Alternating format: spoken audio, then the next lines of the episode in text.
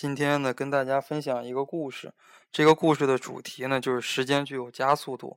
大家都知道，我家是北方的，一到了冬天放寒假，外边非常冷，那我冬天也出不去呀，就干嘛呢？就在家上上网呀，跟小伙伴们打打牌呀，然后呢，自己看看冬奥会呀。哎，冬天无非就是干一些这样的事情。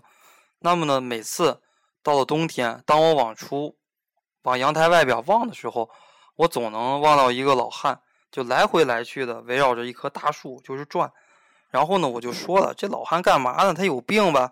然后我就问我妈，我说这老汉怎么回事呀？然后我妈说，孩子呀，你有所不知，这个老汉呢，你上大学以后他就得了非常严重的这个中风，那他必须得每天围绕着这棵树走来走去，做着非常繁琐的事情，然后呢，他才可以保持一个相对的清醒。一旦有一天他不转了，或者说转不动了。那么呢，他的生命也就到此结束了。哎，通过这个故事，我感叹呢，也许有一天我们老了，我们几年、几十年，甚至更长的时间，我们都在重复着一件非常非常繁琐、非常非常简单的事情。而我们现在趁着我们还年轻，我们可以做很多的事情。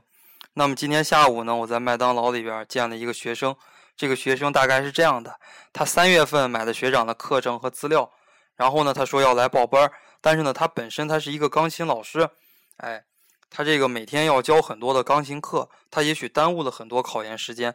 我们说不知不觉间，他三月份到现在已经过去三四个月了，考研三分之一的时间就已经过去了。所以说呢，哎，这个故事也要告诉大家，做事呢，尤其是年轻人做事，千万不要拖拖拉拉的，要不然的话，到了老了以后会后悔。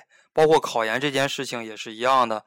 啊，它时间的话是具有加速度，你不知不觉间三分之一的时间过去了。等同学们又一开学，到了九月份的话，又三分之一的时间过去了。那大家那个国庆之后，哎，一冲刺一忙，哎，不知不觉间又三分之一的时间过去了。